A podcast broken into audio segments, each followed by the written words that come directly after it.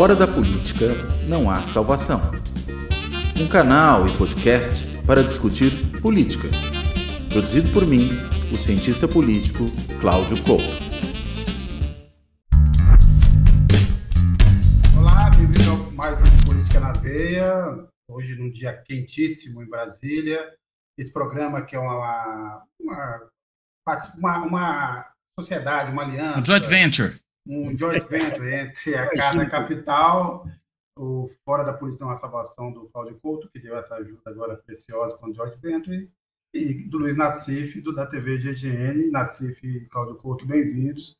A gente começa esse programa aqui na dúvida se a, o PL das fake news será votado, irá a plenário.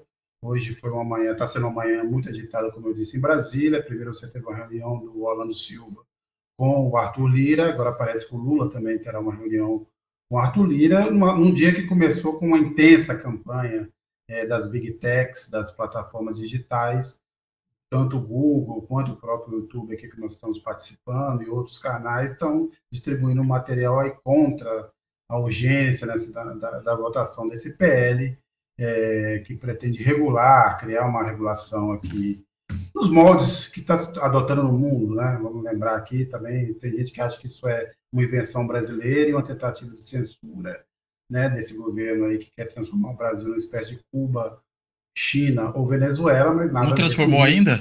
Não, ainda não. É, não. você sabe, é, Claudio Couto, que esse é um dos, dos problemas. Até agora a bandeira não ficou vermelha. Ah, bom. Um passo né? de cada vez. O banheiro ainda não é unissex. Então, certo. tem várias coisas aí. Tem uma agenda aí que, não, que para ser cumprida que não foi.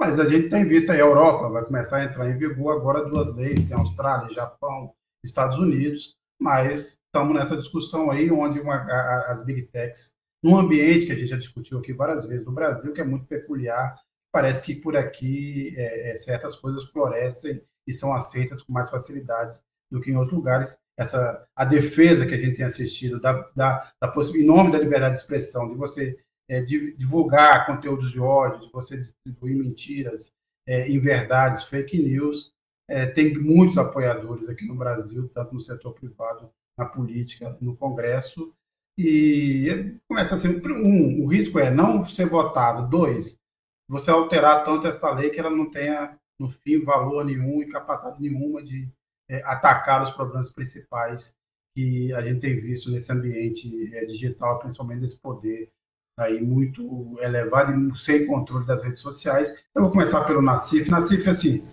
do que sobrou do, do PL, lembrando que o, o Orlando Silva, por conta das pressões, retirou a ideia da criação de um órgão regulador e aceitou colocar lá um parágrafo para agradar os, os líderes religiosos, dizendo que a liberdade religiosa está preservada, blá, blá, blá. Já foram mudanças, vamos dizer assim, uma, já, já cedeu ali bastante nesse cenário. Mas do que resta da lei, você continua a achar que é, que é uma boa lei, ela precisa ser aprovada? Como é que você está vendo esse jogo nesse eu, momento no Congresso? Eu acho que tem uma mistureba aí. Uma coisa é o pagamento por conteúdo, e a outra é a questão do controle do conteúdo indesejado. Né?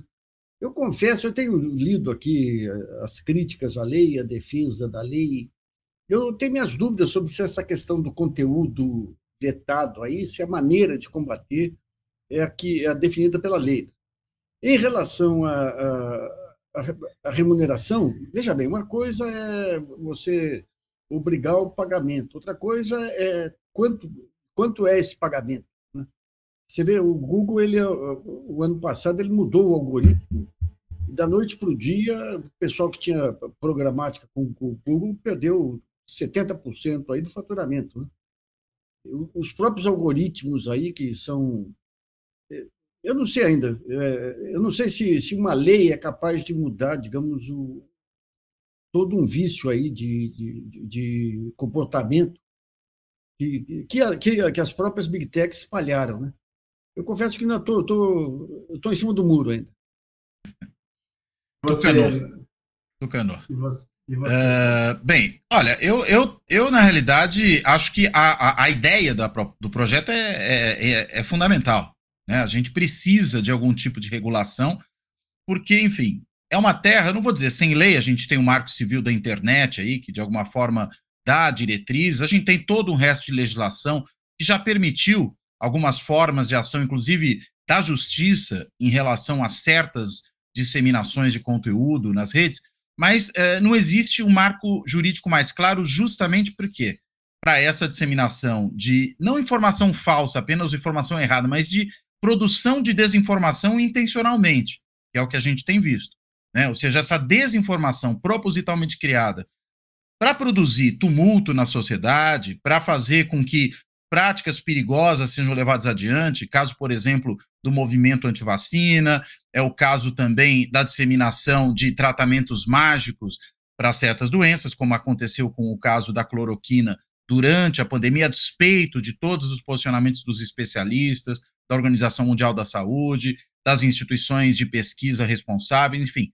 Apesar de tudo isso, isso continuava disseminando, né? A informação falsa, pura e simplesmente de natureza política, né? A gente tem a famigerada mamadeira fálica da outra eleição, mas a gente podia pensar em outras coisas, o kit gay, ou seja, claramente calúnias, né? Ou é, mentiras abertamente conhecidas que são disseminadas para produzir desvantagem políticas para alguns, vantagens políticas para outros. E claro, essa disseminação também, não só de discurso de ódio, embora isso esteja incluído, mas de um certo tipo de discurso que incita e faz apologia ao crime, as duas coisas. No caso, por exemplo, dessa incitação à prática de atos de violência nas escolas. Isso vem sendo fomentado por várias dessas redes sociais sem qualquer tipo de controle efetivo. Né? Só depois é que você tem alguém lá que descobre, aí a rede vai levar um tempão para se mobilizar, para tirar aquilo. A gente teve aquela posição de desplante né, do, do, do Twitter, né, que falou que não tiraria esse conteúdo que fomenta a violência nas escolas, que faz apologia dessa violência, porque violaria os seus termos de uso. Só quando pairou sobre ele a ameaça de uma interrupção das suas operações no Brasil, é que ele resolveu agir diferente. Mas veja, fica sempre com essa lógica de uma regulação da mão para a boca, né? A gente fica sempre ali resolvendo de forma ad hoc. E é por isso que é necessário ter um marco jurídico. Agora, é claro que há detalhes nesse marco jurídico que precisam ser bem delineados. Aquela ideia de um órgão regulador, eu acho que ela faz sentido. Agora, não pode ser um órgão regulador é, vinculado especificamente ao executivo. Tudo bem, hoje você pode ter um governo democrático, daqui a pouco é um governo que não é democrático, como foi o governo Bolsonaro. O que, que vai ser esse órgão regulador? Ele tem que ser um órgão independente, um pouco como são, com todos os defeitos que tem, mas de qualquer maneira, ou pelo menos são na sua intenção, né? As agências reguladoras, assim como é, por exemplo, no México, o Instituto Federal Eleitoral, que organizou as eleições do México depois do fim do regime lá de partido dominante do PRI, durante muitos anos de partido hegemônico. Né? Ou seja, você tem alguns modelos, o próprio Ministério Público opera numa lógica independente. Você pode ter um, um órgão que tenha natureza independente, que faça esse tipo de vistoria, mas que não seja vinculado ao governo do dia. Né, porque isso, evidentemente, sempre vai produzir ruído. Ah, está censurando os opositores e está permitindo que os apoiadores falem. Esse é um risco que se corre se você vincula diretamente ao governo. Daí acho que seria interessante, se, se houver esse órgão, que ele seja um órgão independente do governo do dia. É. Deixa eu só colocar aqui um, um dado aqui da, da, União Europeia, que tem a sua legislação, diz o seguinte, parágrafo 4 a fim de salvaguardar e melhorar o funcionamento do mercado interno, deverá ser estabelecido a nível da União um conjunto orientado de regras obrigatórias, uniformes eficazes e proporcionais. O presente regulamento prevê as condições para o aparecimento de serviços digitais inovadores. Essa é uma das críticas que se coloca se a lei não seria muito rígida para, para prever é, é, o aparecimento aí de outras redes, que nem essa que, foi, que passou no Fantástico aí domingo, e para a sua expansão no mercado interno. Discord. É, aproximação das medidas regulamentares nacionais a nível da União relativamente aos requisitos aplicáveis aos prestadores de serviços intermediários é necessário para evitar e por ter uma fragmentação do mercado interno e para assegurar segurança jurídica, reduzindo assim a insegurança para os criadores e promovendo a interoperabilidade. Ao utilizar requisitos que são tecnologicamente neutros, a inovação não deverá ser dificultada, devendo, pelo contrário, ser estimulado. Ou seja, temos concordância aqui que tem que ter regulação. A questão é, é a maneira de regular que é, que é, que é a discussão. Né? A questão da, do, desse órgão regulador que sobreviva a governos, é, nós tivemos o Supremo aí que conseguiu sobreviver aí ao, ao governo Bolsonaro. Ao governo Bolsonaro, mas não temos uma tradição. As agências reguladoras que eram para ser é, impermeáveis em ação de governo, o que virou um CAD, o que virou um CAF aí no período Bolsonaro foi uma coisa escandalosa, né? É por isso que eu falei na intenção, né? É. o modelo, na intenção é pensado assim. A própria questão da Anatel, que foi pensada como uma possível agência para regular esse funcionamento das redes, vai falar: ah, a Anatel é muito vinculada, acaba sendo muito capturada, acho que o termo é esse, capturada, mercado, sim, pelas é. grandes empresas da área de comunicações e seriam também da área de tecnologia. Né? Então é por isso que é preciso pensar um modelo que evite esse tipo de captura. Representantes da sociedade civil, algo nessa linha, né? Eu acho que tem que ser uma coisa que não seja só tecnocrática, Isso. que não seja só formada por gente que amanhã tem interesse de entrar numa dessas empresas com o 10 vezes, decuplicando o seu salário em relação ao que receber na agência, mas gente, por exemplo, da sociedade civil que possa atuar nesse processo de regulação sem ser uma parte interessada do ponto de vista da sua carreira profissional, por exemplo. Eu acho que isso é, é fundamental. além de tudo, tem um, tem um problema de velocidade também das decisões. Quer dizer, porque, sem um órgão regulador, como é que você vai resolver esse ponto? É. Quer dizer, você, sem, você tem uma notícia falsa, você tem distribuição de conteúdo de ódio, até você ter uma decisão judicial, o extravia está feito, vai levar quanto? Um mês, dois meses? Se fosse hiper rápido. É, é só pensar um pouco no, no, no que virou é, o, o, a, a, discussão é, da, depois do fim da lei de imprensa. Primeiro que virou uma coisa totalmente é, é, desproporcional. As grandes empresas que têm poder, influência e bons advogados é, são quase sempre se livram. revistas menores, meios de comunicação menores acabam sendo punidos de uma forma muito, muito severa às vezes muito irregular, você tem um, um enxame de, de, de, ações e, e você nunca conseguiu resolver esse problema e continua sendo um território é, é, muito desigual. E no caso das redes sociais, dada a velocidade, você não sabe como, como vai se resolver. Quer dizer, se deixar só por, pela justiça, para a justiça resolver, independente da justiça de cada Demora. estado, primeira instância, é, não, não, vai resolver o problema. A gente tem algumas. algumas e, e me desculpa, só um pontuar uma coisa, Sérgio. E ainda a justiça havendo um órgão dessa natureza, pode funcionar como instância de recurso. Sim. Sim, sim. Só que você exemplo, inverte um pouco a lógica, né? Primeiro você a... evita os danos, depois você corrige eventuais excessos. A Valéria Bordi, estou a favor do PL, sim. Até quando essas redes vão ficar impunes por todo o mal que espalham? O Sala 3, a Anatel, a Anatel sequer consegue combater a segregação de serviços de internet e telefonia imposta pelos, pelos monopólios. O Rodrigo Henrique, algum ponto mais crítico do PL das fake news? É uma pergunta, né? Algum ponto mais crítico do PL das fake news que deveria ser melhorado no Congresso antes da votação? O Nassif é, Rodrigo Henrique levantou um ponto que é sobre esse, esse assunto da, da remuneração do conteúdo jornalístico, que muitos sites é, menores, sem, é, e sem muita estrutura, temem que isso vire, se vire contra eles, você impeça o exercício e alguma diversidade que você tem de comunicação, mas é um problema também que precisa ser resolvido, porque você tem é, é, esse terreno também virou um negócio de captura de, de, de, de você recicla o conteúdo alheio, é, distorce o conteúdo alheio e não acaba não pagando por ele. É uma, é uma questão que precisa ser definida. Já houve nesse quesito é, alguma, alguma melhora na redação do texto, mas eu acho que é um ponto que tem que avançar. A ANE, que representa as revistas, a NJ, que representa os jornais, a, a, a mídia é, oligar, é, oligopolista está a favor.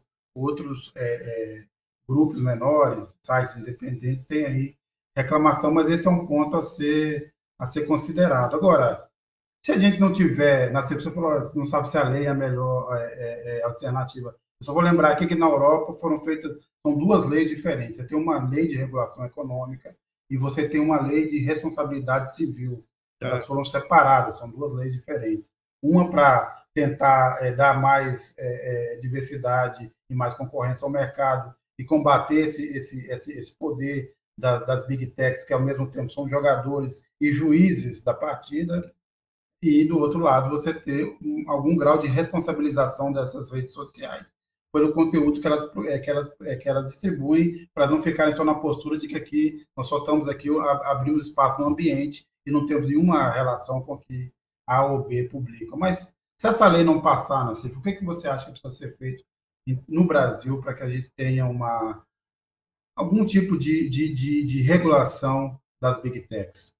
Ah, eu acho que tem, se não passar essa lei, tem que, tem que montar aí um conselho, uma, uma discussão mais ampla, porque teve muitas mudanças que ocorreram aí há poucos dias da votação da lei. Né? Então, até absorver essas mudanças, saber o que pode ser feito ou não. Tem algumas pessoas que acham que é impossível esse controle por parte das, das, das big techs aí.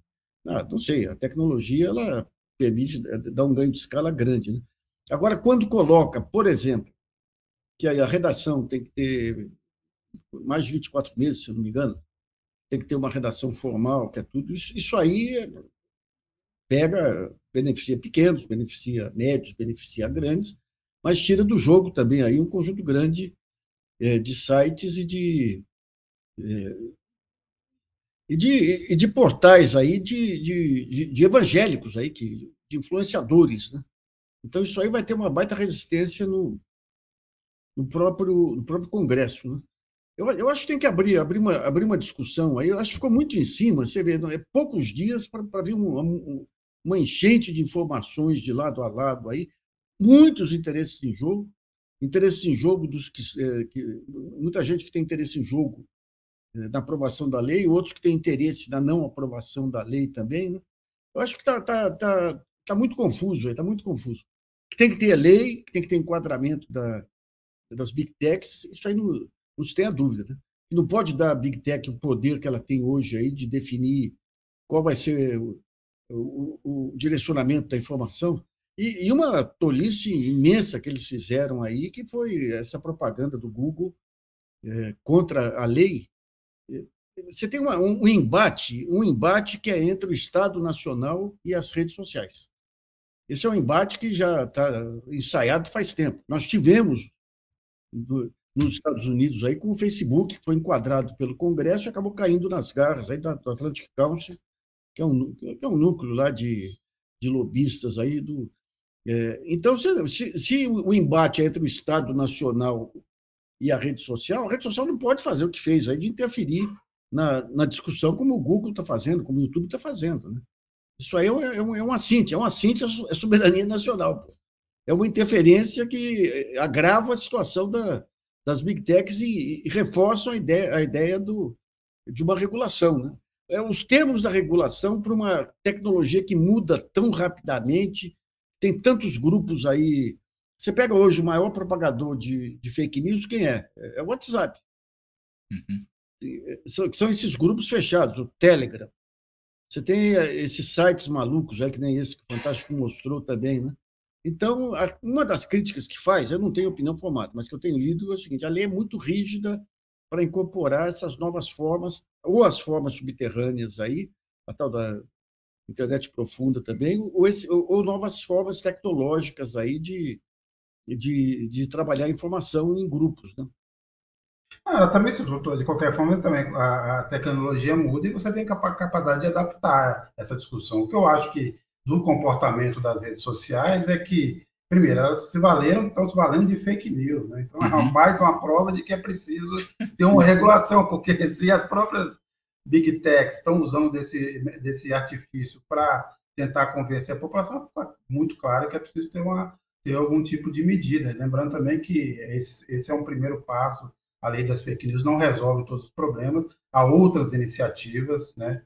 Também tem uma iniciativa na AGU para fazer uma regulação, no próprio Ministério da Justiça. Agora, esse, esse é um tema, é, é Cláudio Couto, que está aí mais, mais do que urgente de ser debatido. Mas eu só queria. A gente estava falando do Discord, só para. Imagino que quem está nos assistindo acompanha essa história, mas é, o Discord é uma rede social em que você pode gravar vídeo e trocar ideias e que essas coisas não ficam gravadas e desaparecem, e virou, na verdade, um Como antigo Snapchat, né? A mesma é, É, virou, mas é um espaço da, das piores coisas, quer dizer, você tem a tortura de animais e de gente, você tem é, jo, é, um pouco mais velhos, jovens um pouco mais velhos, mandando jovens mais novos fazendo coisa. Tem um caso que eu vi hoje que me chamou muita atenção, foi uma, uma menina de 13 anos é é, é, é, é, estimulada por outros, alguns mais velhos, 16, 17 anos, a incendiar a própria casa, e ela incendiou a própria casa. Que loucura. E ficou vendo depois o, o corpo de bombeiro e achou isso tudo sensacional, genial. Então, isso aí já, tá, já, já vai para aquela parte, da, como disse o, o Nassif, da, da, da, Deep Web, né? o que há de mais terrível, né? todas as coisas que a gente sabe que passa lá.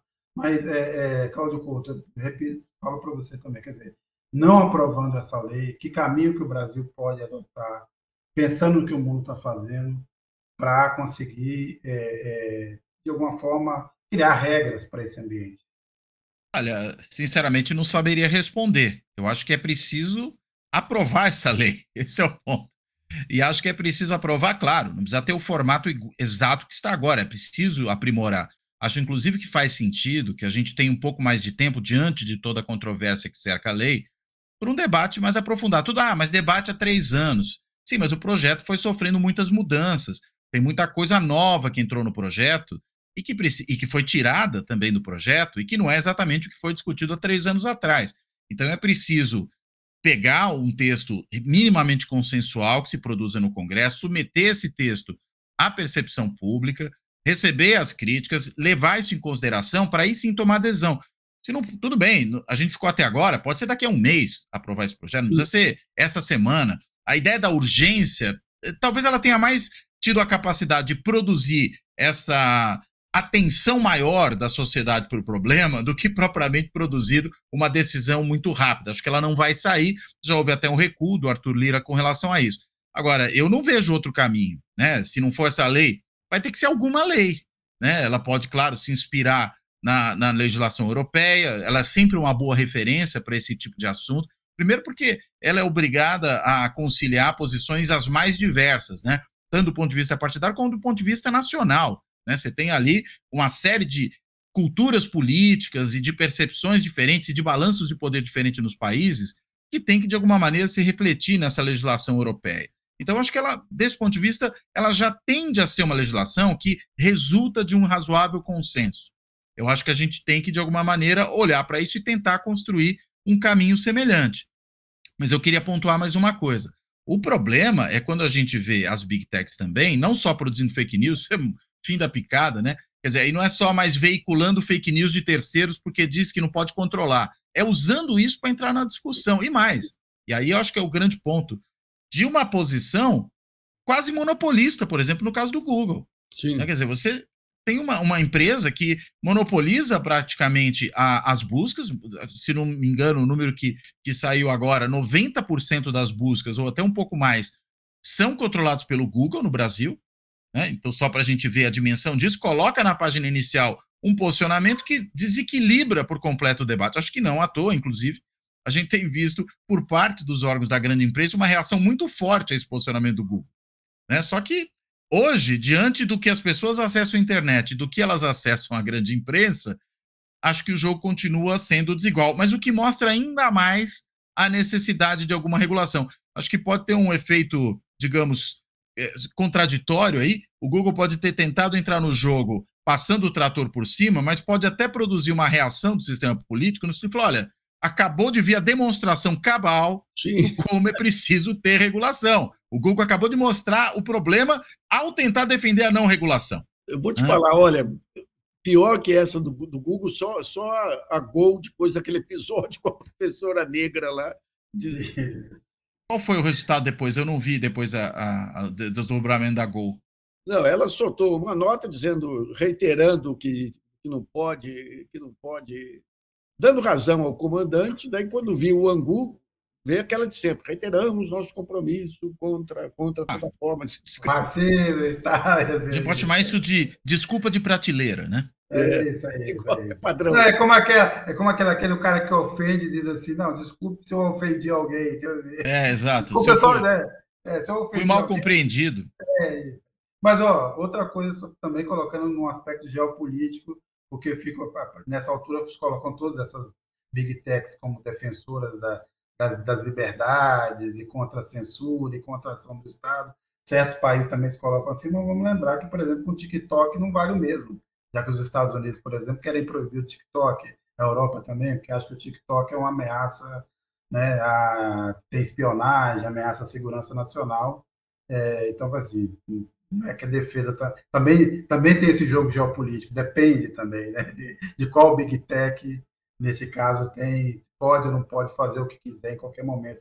Tem o Orlando Balbino Neto, lá do GGN, ele questiona essa urgência da votação do PL. Ele diz, ó, são mais de 10 anos de crimes dessas Big Techs sem nenhuma punição, ao arrepio da lei. Um PL vai resolver isso? Mas assim, você acha que tem, que, essa, que o Arthur Lira ter colocado isso na votação de urgência tal, pode ter tido alguma manobra para derrubar o projeto?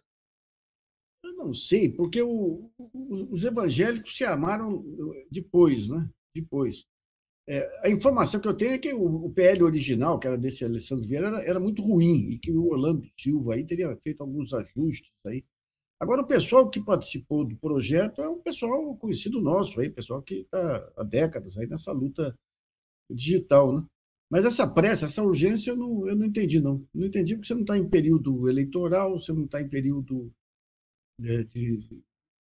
É, em tese foram, foram os ataques das escolas que teriam é, eu acho que foi isso. estimulado a atuleira, né? É, bom, tem isso, tem isso, tem razão, tem razão. A reação a esse episódio, né? É, esse episódio foi. Mas, mas... Esses episódios, né? No é, plural até. Então, agora o ponto que. É que não, nada está claro. Você tem tantos argumentos aí, por exemplo, esse incentivo às escolas foram as redes sociais, as big techs aí, ou foram essas redes subterrâneas? É, aquele negócio de incendiar o gato, depois incendiar a casa lá. Foi, foi um pouco de tudo, viu? Porque você teve, inclusive no Twitter, esse tipo de disseminação de posições. Aí a gente está falando que é, de uma rede que não é subterrânea. Né? Inclusive por isso é que aquela reação do Twitter lá na primeira reunião no Ministério da Justiça pegou tão mal né? Porque o Twitter, sendo uma rede grande, embora menor, por exemplo, que o Facebook, menor que o Instagram, que também é do Facebook, ou mesmo que o TikTok, ele é uma rede que tem um alcance muito considerável e estava a coisa se disseminando por ali. E pega muito então, mais rapidamente as discussões ainda. E tem a arrogância do dono aí, que é uma coisa inacreditável, né? Dono sim. do mundo. Né? Então, então, isso aí acaba, acaba levando a essa reação aí da institucional aí que é, que é relevante, né? É, você vê que teve a reação do Elon Musk e agora, né, essa reação do Google no Brasil. Então você tem, na verdade, duas reações, eu diria, brutas demais, né? Trogloditas das redes, né? É, truculentas, acho que essa é a palavra que eu estava procurando aqui, e que podem produzir uma contra-reação do próprio sistema político, né? Acho que explicitaram as redes o quanto é preciso, sim, ter um freio nisso. Porque do jeito que tá, não dá. E vamos ver se o, o, o YouTube não censura a gente aqui. Você, você acusa um cara de valentão, o cara vem te dar dois tabef, repete o que você disse. É, não, agora, o, bem, tem essa informação, o Claudio Couto colocou bem, o próprio STF se manifestou, ministros se manifestaram hoje de manhã sobre essa, ficaram muito preocupados, muito descontentes com essa reação do, do Google, e lembrando, por exemplo, que o, é, o Alexandre Moraes defende que as redes sociais tenham, sejam submetidas às mesmas regras dos meios de comunicação tradicional, que me parece razoável né, nessa, nessa discussão. Quer dizer, você tem uma legislação local, ela, ela existe, você também pode adaptar a parte dela para que essas redes sociais sejam submetidas a. porque elas funcionam como, né? Funcionam também como meios de comunicação é, em grande medida. Agora, é, eu, eu, eu temo aqui, queria levantar para vocês, que isso seja é, uma derrota hoje seria uma sinalização ruim para outros projetos que o governo tem no, no Congresso. Sei, me parece que talvez. É, e eu, eu, queria lembrar essa entrevista de domingo do, no, ao Globo do Arthur Lira, que foi também um péssimo, uma péssima sinalização para o governo. Não sei se vocês tiveram a mesma impressão na CIF Couto sobre essa entrevista do Claudio, do, do da má articulação. Olha, é. é, eu acho que é uma sinalização é, é, ambígua, eu diria. Por um lado, tem uma crítica ao governo, parece que ele tem tido problemas ali na sua relação com o Padilha. Acho que também está reclamando do governo não ter tomado partido dele com relação ao Rodrigo Pacheco. Então, as turras dos dois. E é óbvio que o governo não pode tomar partido de um ou de outro nesse tipo de briga, né? Porque só tem a perder nesse tipo de situação. Uh, e apontam uma coisa que é óbvia, que há dificuldades nessa articulação política, mas honestamente acho que tem muito menos a ver com uma eventual incompetência do governo em articular politicamente do que o do cenário que a gente tem vivido, né, de uma situação de imensa radicalização da polarização política, de um Congresso muito à direita, mais à direita desde a redemocratização, né, e de um Congresso muito mais empoderado, inclusive por obra do próprio Arthur Lira e, e empoderando a ele também, muito mais empoderado do que foi no passado. Então, é um cenário tão atípico com respeito ao que já foi o presidencialismo de coalizão no Brasil, que torna tudo muito mais complicado. Né? É um momento muito sui generis. Mas é claro, né, o Arthur Lira, a gente sabe que tem o, o papel de criar uma série de é, dificuldades ou criar receios para poder depois aparecer como aquele que vai poder facilitar o caminho. É assim que ele opera, assim que sempre operou, é assim que opera ainda mais num governo com o qual ele não tem tanta afinidade quanto, por exemplo, tinha com o governo passado. Né? Então. É, o problema que eu vejo aí enrolado é o seguinte: por conta dessa fragilidade, dessa vulnerabilidade do, do, do Lula, é, ele está cedendo em todas as frentes. Né? Então, está cedendo em relação.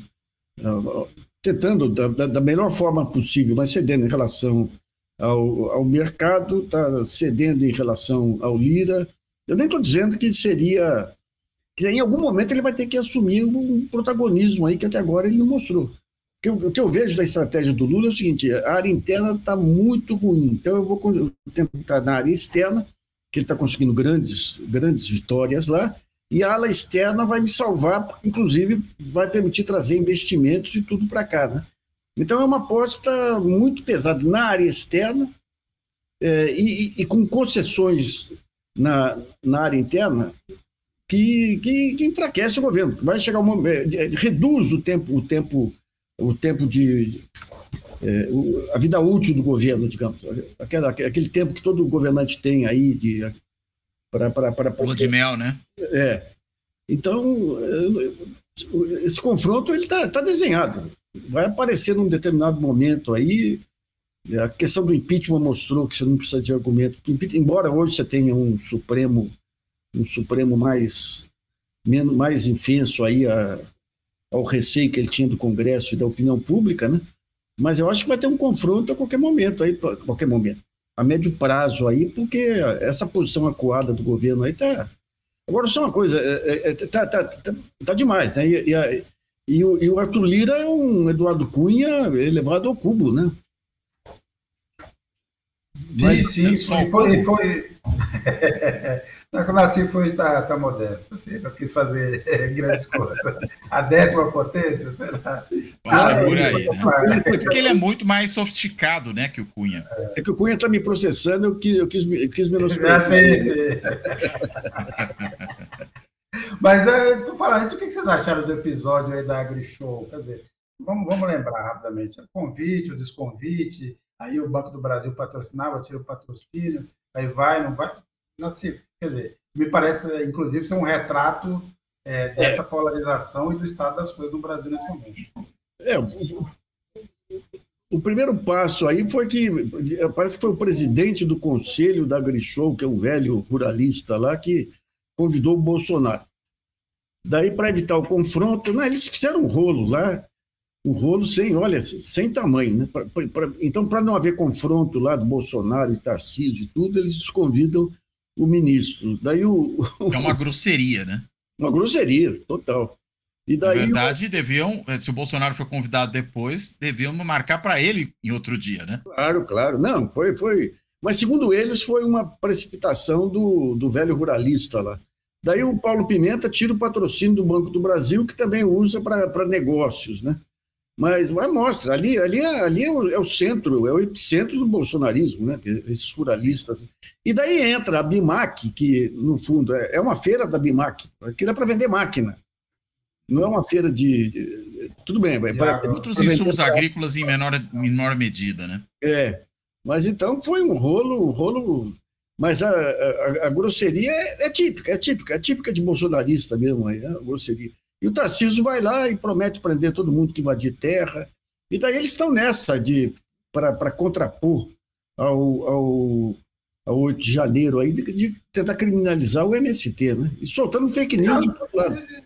Deixa eu falar sobre isso, que eu queria levantar e depois Nassif ficou que comentasse. Quer dizer, nessa semana que o Lula teve aqui em Lisboa, eu acompanhei, fiquei todos os dias, falei com muita gente do governo, todo mundo com quem eu conversei do governo fez críticas ao MST. Disse, o MST errou, é, é, dificultou as coisas para o governo. Problema de timing. É, não estava muito cedo, eles têm, uma, eles têm uma agenda, a gente quer cumprir a agenda deles, quer retomar, é, quer colocar os impostos importantes, retomar a discussão da reforma agrária, mas acabaram precipitando e agora nos colocaram numa situação difícil. É, esses, esses foram os relatos que eu ouvi aqui de vários componentes do governo. Eu queria saber se é, como é que vocês, vocês acham que é, tem alguma justiça nessa crítica ao MST? Cara, o, o governo está partindo do seguinte pressuposto: os nossos aliados vão, vão apoiar tudo que nós fizermos, porque sabem que nós estamos de coração com eles. E daí vai indo fazendo todas as concessões para os adversários. Então, se, então, até onde nós vamos terminar com isso? É enrolado o negócio desse, sabe? Esse negócio do Roberto Campos aí, neto aí, com todo esse salameleque em cima dele aí, para conseguir em dois anos aí uma redução de dois pontos na taxa Selic, sabendo que isso vai arrebentar com a economia. Então, digamos, eu acho que essa, os aliados fazem bem de fazer a contrapressão, porque senão se, é uma visão muito cômoda, sabe? muito cômoda.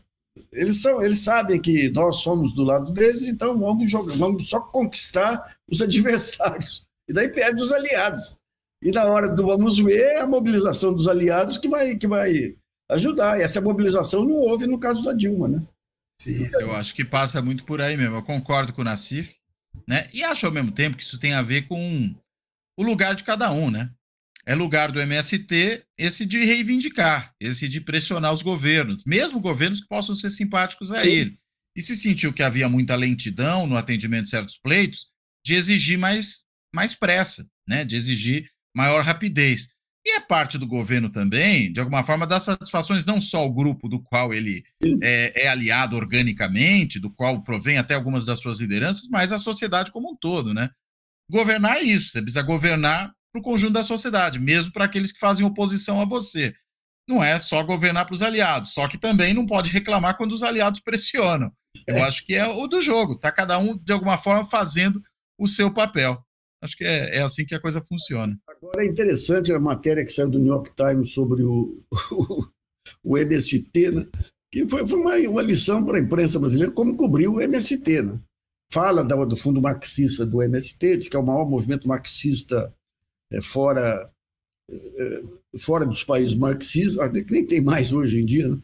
Fala da, da, que ocupa terras improdutivas e produzem é, são os maiores produtores, reconhecem todo o trabalho do, do MST de organização social. E daí é, mencionam invasão de algumas terras produtivas e tudo.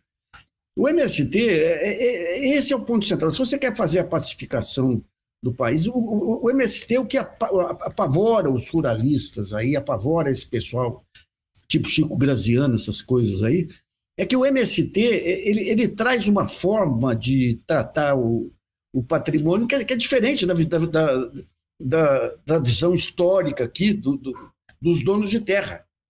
Que o, o, cara que pega um pedaço de terra, ele não é dono da terra.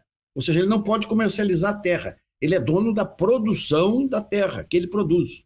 E ele pode, inclusive, deixar de, de legado para os filhos, de herança para os filhos, a produção. E isso, para esse pessoal que sempre viu a terra como reserva de valor, isso é que, é que nem os hippies dos anos, dos anos 60, né? Como que eles podem querer viver fora da sociedade de consumo?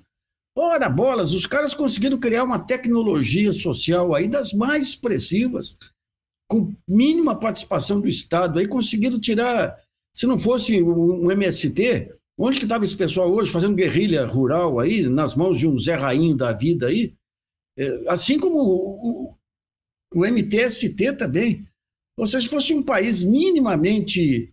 Ontem, ontem eu levei dois historiadores aí que lançaram um livro muito bom de história do Brasil, da Constituinte aí de 1800, que, da, da, que saiu da regência para é, é, a mesma visão do, do século XIX aí, né, do, do, dono de terra, coronel de terra, não admite nada que seja. E você pega a esquerda, a esquerda brasileira, de, desde Jango, desde o segundo governo Vargas, Jango, é, Lula e tudo, é uma esquerda capitalista. É uma esquerda que procura mínimos avanços, aprimorar um pouco esse capitalismo selvagem que tem aqui. E não se aceita. Qualquer coisa que vem quando você põe conselhos de participação. Tem coisa mais democrática? Não, isso aí é coisa cubanização, isso aí é venezuelização. É Deus me Não, é só a esquerda brasileira poderia salvar o capitalismo, né, Nassif, no Brasil. Pois é, pois é. É engraçado que, no caso, é só pegar esse último ponto do Nassif, das, das formas de participação, é uma coisa, por exemplo, tremendamente comum no nível local americano. Sim, sim. Inclusive no sul americano, muito conservador, onde você tem essa política participativa tremenda.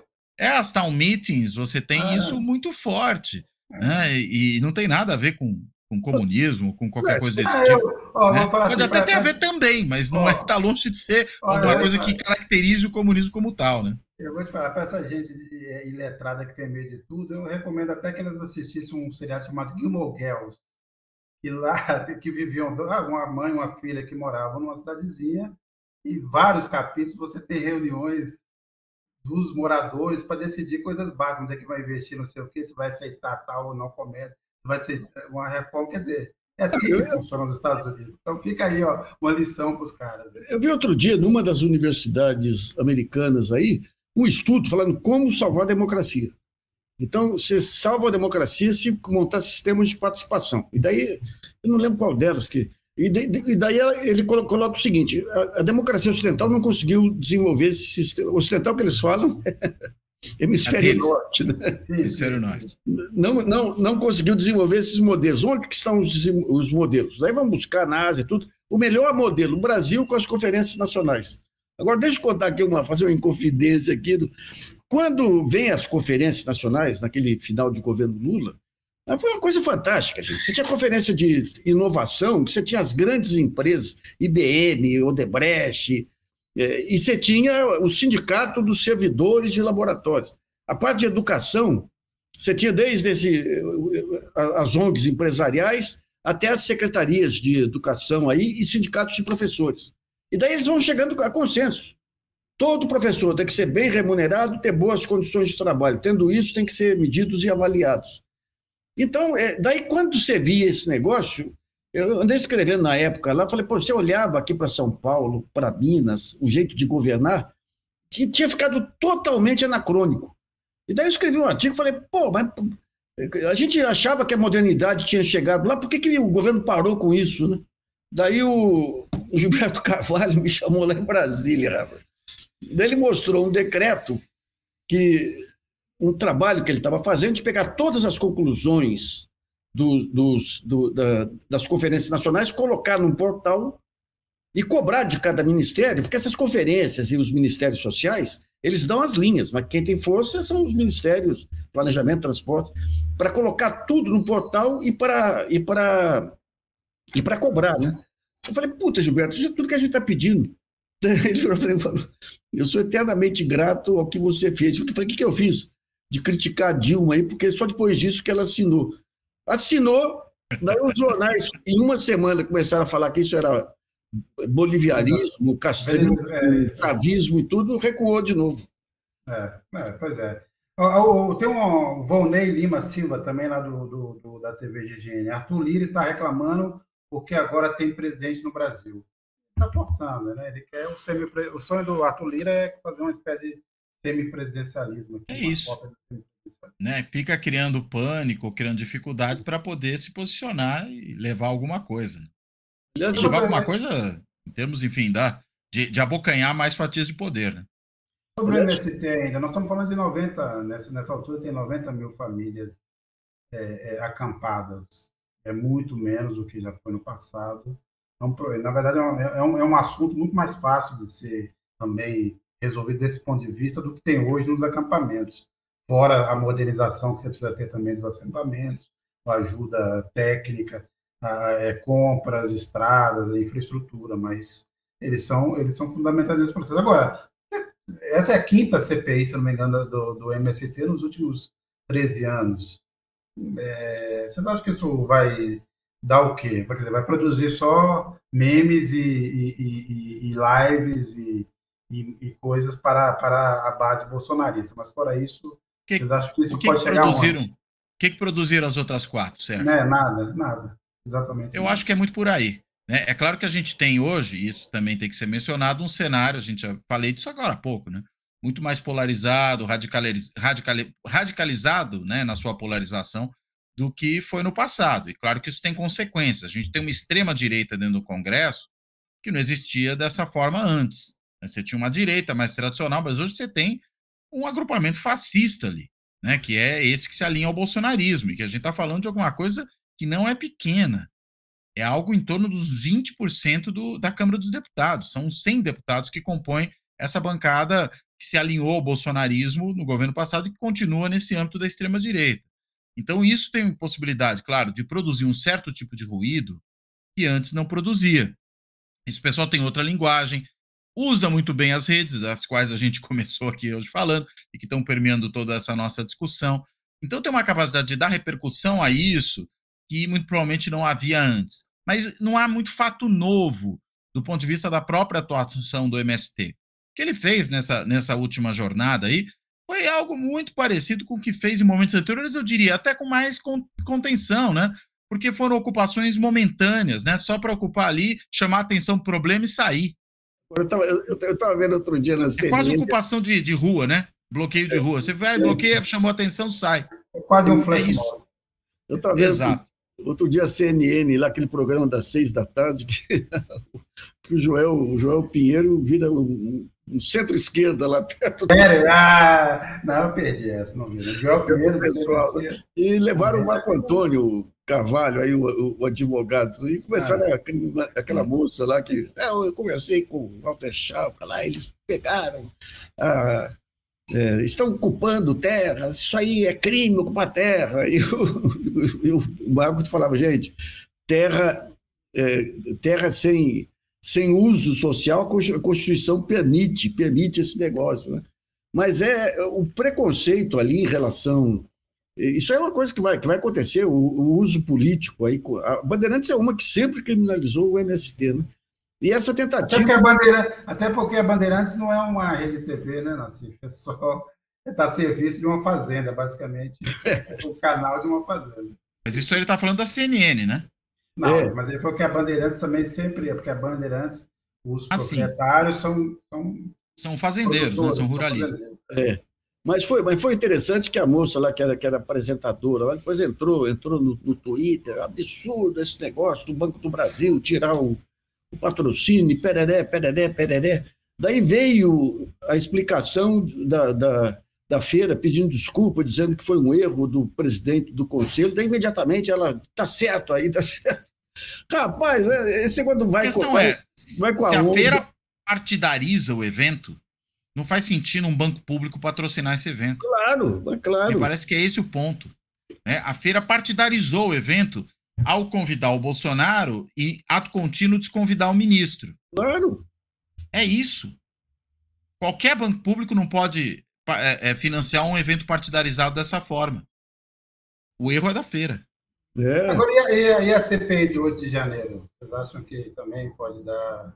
Do jeito que ela vai se seguindo nesse momento? A composição não está feita, mas aparentemente também o governo está tentando ali controlar a CPI. É, mas o Arthur Lira também quer emplacar os seus. É contra, por exemplo, que o Renan Calheiros venha, venha a ser o relator. Esse é um, um embate, um pepino. Vocês acham que a, outro, a CPI do 8 de janeiro pode se virar contra o governo? Eu acho pouco provável. Né? Eu acho que tem aí. O governo tem, teve falhas no 8 de janeiro, e acho que essas falhas apareceram. Mas uma coisa é falha, outra coisa é dolo, né? O que houve no caso aí do bolsonarismo foi a armação de todo esse cenário, seja porque os que invadiram eram bolsonaristas, seja porque alguns que conspiraram para que a coisa acontecesse daquele, daquele jeito né? no âmbito da Polícia Militar do Distrito Federal, no âmbito do próprio Exército, por exemplo, naquelas guardas responsáveis ali pelo, pelo próprio Planalto, né? No âmbito do Gabinete de Segurança Institucional. Todos esses aí são vinculados ao bolsonarismo, sem falar, claro, né? isso é, é muito importante, em todo o processo de incitação a essa atuação que foi sendo produzido durante todo o período anterior, né? durante o processo eleitoral, durante o período pós-eleitoral, fazendo com que esse questionamento ocorresse. Então, acho muito pouco provável que isso resvale de maneira significativa para o governo. Pode apontar que houve falhas ali, mas não creio que vá livrar a cara dos bolsonaristas, muito pelo contrário. E é por isso que eu imagino, inclusive, que isso foi um, um erro de cálculo deles no primeiro momento, né? E do governo, num segundo, quando percebeu que a coisa era inevitável, já que eles tinham um número de assinaturas, e continuou se batendo contra. Né? A partir do momento, veja, não precisava nem aparecer o vídeo do general Gonçalves Dias lá atarantado dentro do Planalto. Bastava a oposição ter conseguido o número mínimo de assinaturas e ficar claro que não se iam tirar assinaturas dali, para o governo ter que ter tomado a frente desse processo. Parece que está conseguindo minimamente fazer isso, pelo menos com gente que, se não vai se alinhar ao governo de, de, de forma clara, vai se, vai, também não vai se alinhar ao bolsonarismo. E aí, consequentemente, acho que a tendência, pelos fatos, porque os fatos estão aí, né, eles gritam, é que se, se, se converta essa CPI numa CPI muito mais negativa para quem a convocou, para quem a solicitou, do que para o próprio governo. Embora a gente sabe que tem um efeito na, no processo decisório do Congresso, né? CPI quente é buraco negro, suga energia do entorno. E aí, consequentemente, acaba fazendo com que o processo decisório no Congresso seja atravancado, seja prejudicado, e o governo tem uma agenda pesada né, nesse momento. É. Mas eu não quero que, pelo conteúdo da CPI, isso vá produzir danos muito significativos, não. Eu acho que a CPI vai ter condição de trazer o general Heleno, o Braga Neto. Vai ser bom. Vai, vai ter condição de expor os financiadores. Você tem hoje um imenso material já recolhido pela Polícia Federal, pelo Supremo, aí pelas investigações do Supremo. Vai dar para, de uma forma didática, aquele negócio, o problema é, são os outros temas, né? Mas vai dar de uma forma muito didática para separar quem eram os, os estrategistas, os financiadores e os babacas, né? Os, aquele lumping que eles levaram para lá. Eu, Bucha eu, de canhão, né? Bucha é. de canhão. E, então vai ser, vai ser. Agora, o que eu acho que eles vão fazer é o que fizeram com a, com a CPI da, da, da Covid os bolsonaristas vão falar para a bolha, né? Vão falar para a bolha. criar, é, sim, criar, criar, uma, criar uma história. Narrativa, né? questão de narrativa. Nem mente que nem é. um condenado. Não, cada um tem a sua narrativa. é isso, é isso, é isso. Com grande chance de uma parte grande do Brasil acreditar e lá na frente a gente ser surpreendido com isso, como foi várias vezes, né? Nessa altura, por exemplo, do campeonato. Obviamente o tempo está passando, as pessoas vão se esquecendo, mas o número de brasileiros, segundo as pesquisas, que é, é, é, acham que o Bolsonaro, por exemplo, tem participação e responsabilidade nos acontecimentos de 8 de janeiro, tem despencado, saiu de 50, 51, já está perto dos 40%, 43% ou 42%, segundo as últimas pesquisas. Essa PCPI também pode ser um bom momento para reavivar isso, né? É, e fazer as ligações, porque tudo vai passar, né? Quer dizer, 8 de janeiro, é, é, os atos antidemocráticos durante o governo dele, é, a própria fake news, a, o inquérito das fake news, tudo se liga. Eu acho que o Supremo será uma grande fonte, fonte também de informação, em grande medida, para é, essa CPI. É, Nassif, é, a gente viu aí, quer dizer, teremos aí mais uma reunião do Banco Central, decidir os juros, todo mundo aí, o mercado já está antecipando que não vai acontecer absolutamente nada, manteremos esse juro de 13,75%, que agora em juros reais ficou mais, mais alto, aí, mais absurdo em comparação com qualquer país. Você está tendo uma, um caiu, né? processo, né? é, e não só caiu no Brasil e está caindo no mundo. Então, que tem a ver com um pouco com o momento que a guerra está vivendo, com o fato de você estar tá entrando no verão no hemisfério norte, o que de, de, de, reduz um pouco a demanda por energia, é, gás, isso dá uma arrefecida nos preços. É, é e, e, você, e você teve é, números é, até indicadores interessantes para o Brasil, dado o clima muito ruim, né? quer dizer, comércio e varejo, é, o varejo e o, e o, comércio e os serviços é, é, é, melhoraram, você teve um crescimento um pouco acima do esperado, o desemprego caiu, mas como é que você está vendo esse cenário todo, Nassim? Você acha que isso... Isso é coisa mais. Isso é realidade paralela. Eu nunca vi coisa igual assim. É... Para mim, o rei, aquele Sérgio Vale, que substituiu o Maílson da Nóbrega com brilho aí nessa, ele fala: olha, com essa taxa de juros, no final do ano o Brasil vai estar menos de 1%. Então estará tudo pronto para poder crescer no próximo ano. É uma coisa inacreditável, rapaz. E o, e o, e o, e o Campos Neto, ele é, ele é o cabeça de planilha clássico, né? Ele pega uma teoria. Olha, tem um. Eu citei uma vez o, o Olavo de Carvalho no, no, artigo que eu escrevi na Folha, aí, que era muito interessante, aí que ele fala. O intelectual é o seguinte: ele desenvolve uma teoria e ele deve tudo àquela teoria. A teoria é tudo para ele, tornou ele famoso, tornou ele. E de repente ele começa a olhar a realidade, a realidade não bate com a teoria. Então, o que, que ele faz? Como ele é um intelectual, ele vai criar uma teoria para explicar que a realidade não é a realidade. Que é o que o Campos Neto está fazendo. Não, sim, a inflação está baixando aqui, mas as expectativas do mercado continuam, não, porque os Estados Unidos podem aumentar a taxa de juros. Qualquer desculpa, qualquer desculpa. Pega esses dados de comércio e vai ter. Eu recebi outro dia até a Raizen, que é aquela baita empresa que comprou a BR, tudo, tudo desabando tudo desabando. Você pega a Magalu, está quase valendo dois reais a ação aí. Tudo desabando. Você imagina as pequenas empresas aí. Empresa que entra em recuperação judicial pagando 40% ao ano, não sai viva. Mas não adianta, é, é, é, isso que eu vejo. E daí vai o Haddad, com toda a educação dele aqui, de um bom espiano lá, argumenta, argumenta, argumenta. Mas, mas argumenta com uma zebra, é uma zebra.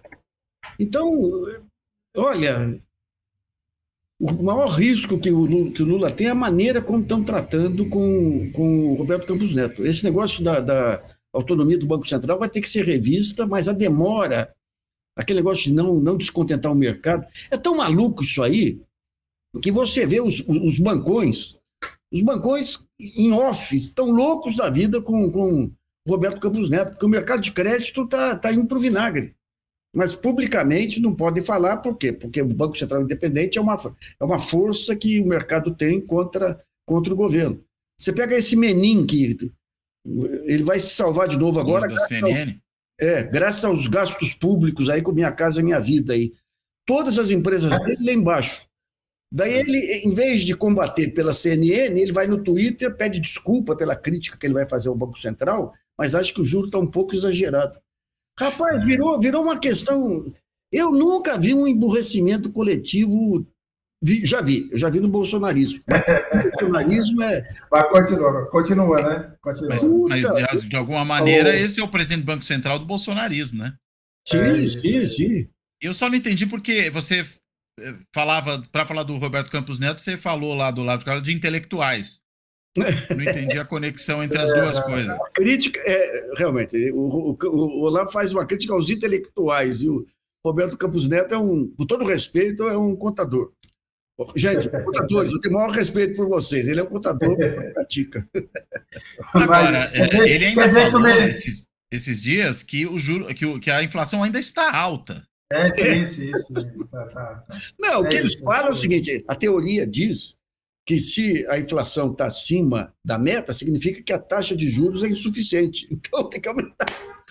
Rapaz, é um bando de incendiários aí sem nenhuma noção, nenhuma noção.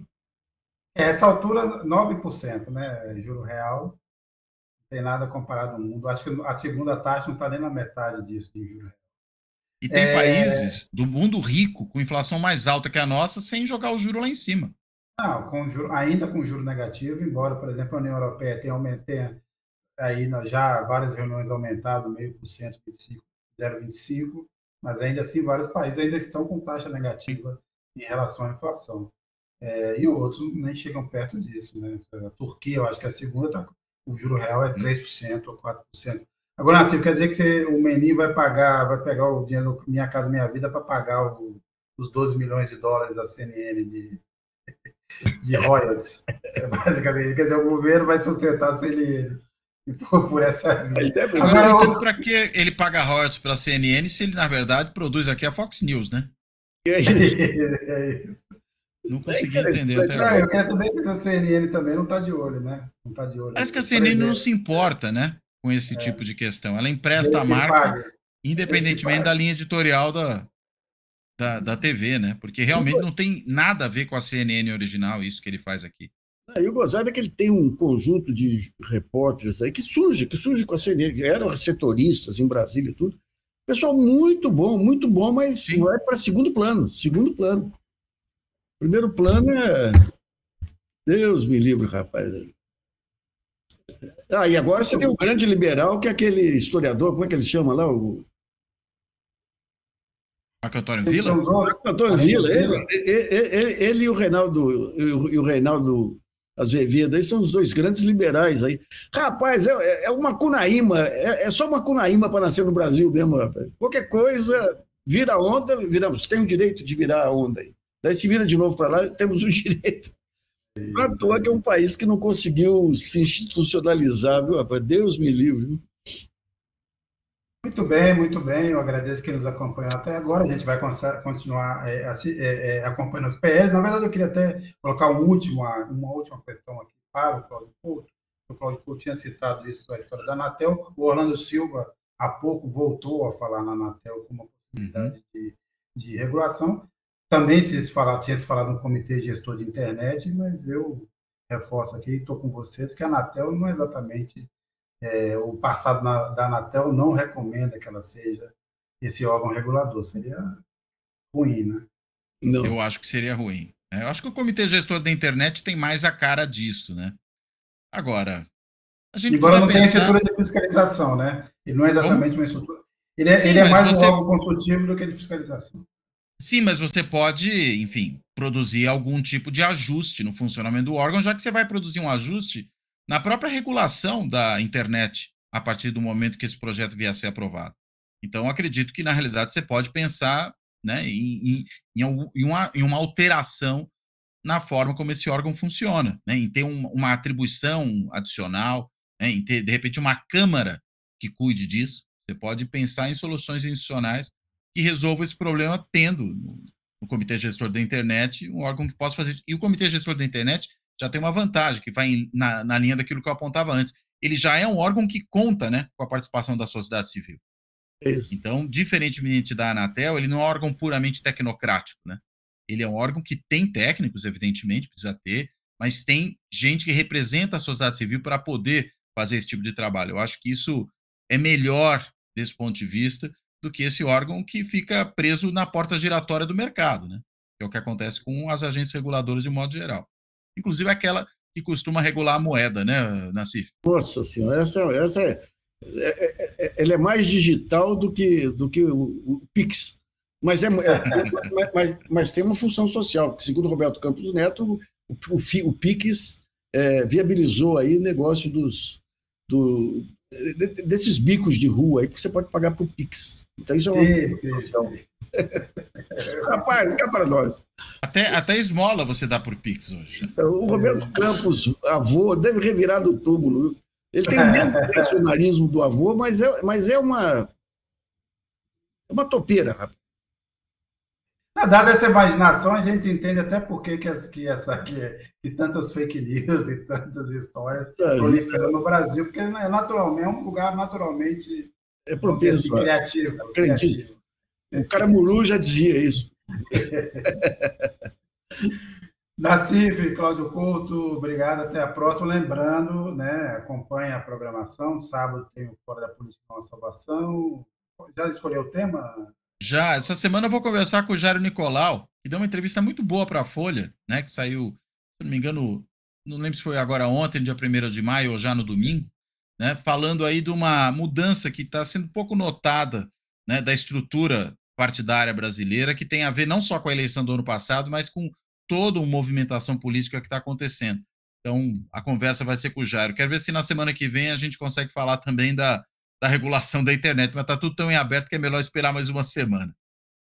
Também na, na CIF acompanha a programação aí da TV GGN, sempre muito rica, diária. Eu só queria lembrar aqui o último ponto que ele não comentou, mas fica aí, que também entre a gente comentava aqui sobre a, a, as concessões que o governo vai fazer, uma delas foi que, no fim das contas, tendo a oportunidade de mudar o gabinete de segurança institucional e entregar ao civil, cedeu e manterá os militares no comando desse gabinete. É mais uma oportunidade que se vai, que se perde. Vamos ver a consequência. agradeço quem nos acompanhou até agora e até semana que vem. Tchau, tchau. Até semana. Um abraço para todo mundo. Até semana, pessoal. Um abraço aí.